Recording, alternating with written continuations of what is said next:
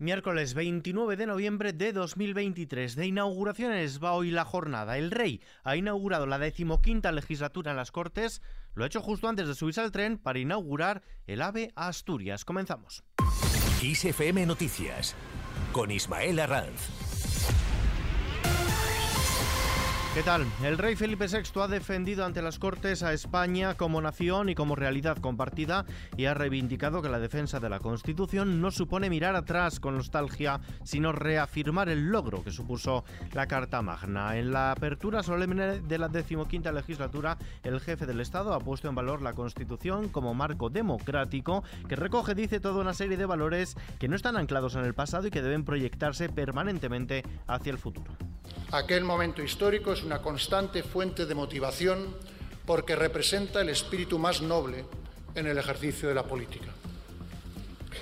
Reivindicar el profundo significado de aquel pacto entre los españoles que está en el origen de nuestra democracia no es en absoluto mirar atrás con nostalgia. Si es, en cambio, una orgullosa y consciente reafirmación de nuestras mejores capacidades como país y del mejor logro que ordena en nuestros días la vida de la sociedad española.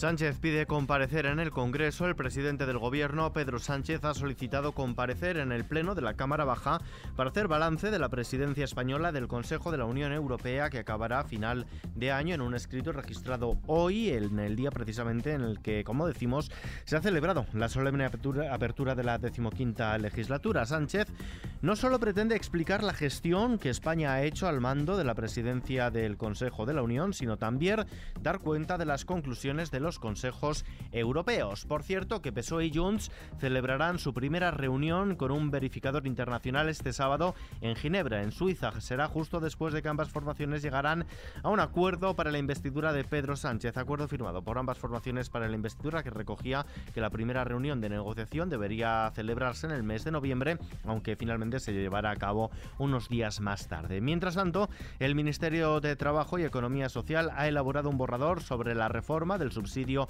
por desempleo en el que plantea eliminar el llamado mes de espera y ampliar la cobertura a los parados mayores de 45 años sin cargas familiares que ahora mismo carecen de protección. Actualmente el cobro del subsidio por desempleo asciende a 480 euros mensuales y no es inmediato, pues los beneficiarios deben dejar pasar 30 días desde que agotan la anterior prestación o subsidio antes de solicitarlo. Trabajo quiere acabar con ese mes de espera para que los desempleados puedan tener acceso inmediato a esta prestación. Yolanda Díaz, vicepresidenta segunda del Gobierno, y ministra de Trabajo y Economía Social. Arrancamos una legislatura que es clave para nuestro país. Va a ser la legislatura de los derechos sociales, de ganar más derechos sociales y mejor vida. Va a ser la legislatura de subir los salarios, de mejorar el subsidio de desempleo.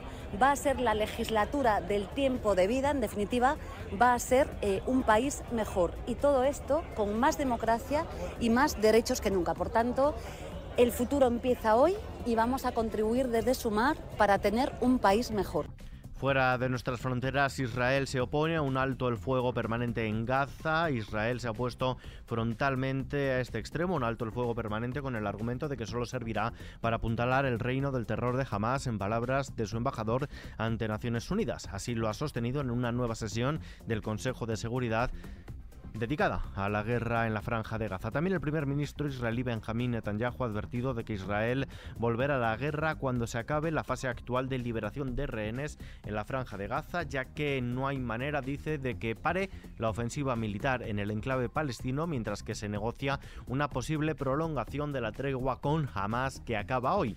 Ucrania, mientras tanto, prepara un gasto militar récord. Ucrania se prepara para un invierno de duros combates defensivos invirtiendo la mitad del gasto público en pertrechar a su ejército, mientras que su enemigo, Rusia, incrementa en dos tercios su presupuesto en defensa y seguridad. El presidente ucraniano Volodymyr Zelensky ha promulgado los presupuestos de su Estado para 2024, cuya partida de gastos contempla cerca de 90.000 millones de dólares, la mitad de los cuales se destinará a defensa.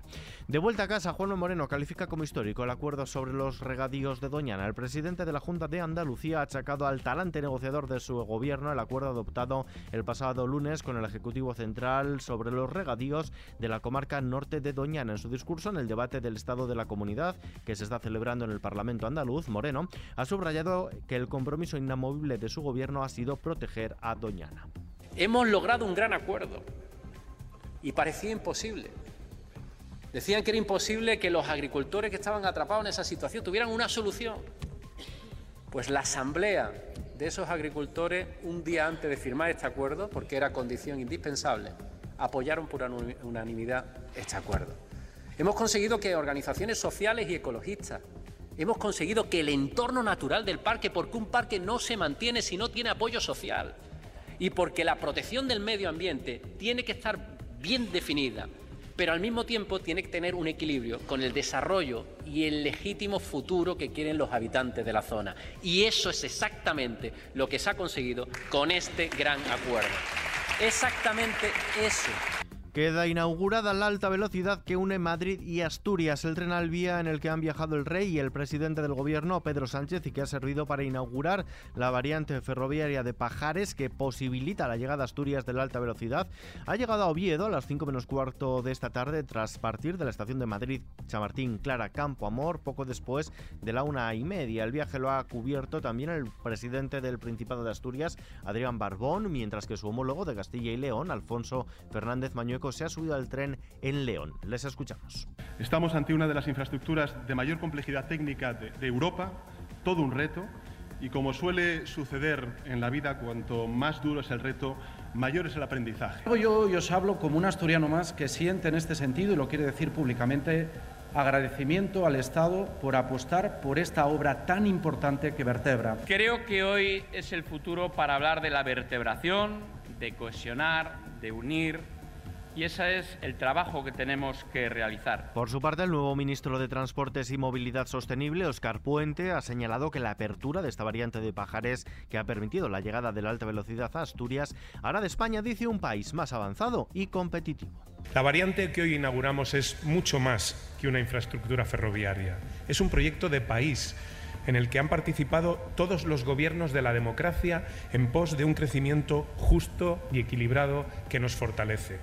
Obras como estas son las que nos permiten subirnos a otro tren, el de la modernidad, que tantas veces perdimos a lo largo de nuestra historia. Y hablando de cohesión territorial, toda la población española tendrá acceso a banda ancha cuando acabe este año. La secretaria de Estado de Digitalización e Inteligencia Artificial, Carmen Artigas, ha asegurado que la banda ancha con 100 megabytes de velocidad estará disponible para el 100% de la población española a final de año, ya sea vía satélite o por fibra óptica. En los mercados, la bolsa española ha registrado hoy un nuevo máximo anual cerca de los 10.100 puntos con una subida del 0,50 29% propiciada por el avance de la mayoría de las plazas europeas y la caída de la inflación en varios países de Europa. El IBEX 35 cierra en los 10.062 enteros, nivel similar al del cierre del 19 de febrero de 2020. En el año se revaloriza el 22,28%. El euro se cambia por un dólar con 9 centavos. Vistazo ahora a la previsión del tiempo. Un baile de borrascas en torno a la península va a dejar los próximos días lluvias casi generalizadas y un notable descenso térmico con valores más propios del invierno y que dejarán heladas intensas para la época del año en amplias zonas del país. De este modo, mañana jueves cielos nubosos o cubiertos y precipitaciones generalizadas que se irán extendiendo de noroeste a sudeste a través de las vertientes atlántica y cantábrica, Valle del Ebro y nordeste peninsular. Las temperaturas tienden a aumentar en la mitad sudeste mientras que descienden acusadamente en el noroeste con descensos notables de las mínimas en el interior noroeste, sin grandes cambios en el resto. Y terminamos.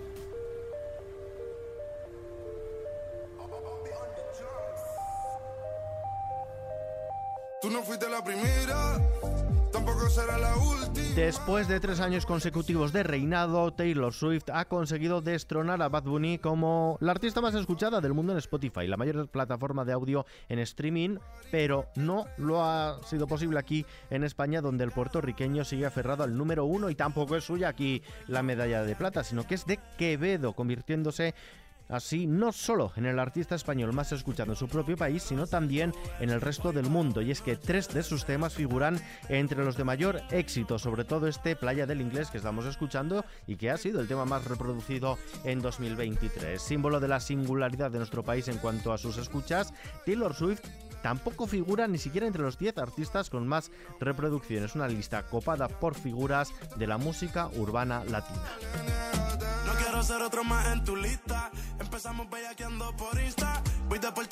Con esta noticia que está ampliada en nuestra web xfm.es nos despedimos por hoy, pero la información continúa actualizada cada hora en los boletines de XFM y junto a los audios del día aquí en nuestro podcast XFM Noticias. JL García en la realización. Un saludo de Ismael Larranz. Hasta mañana.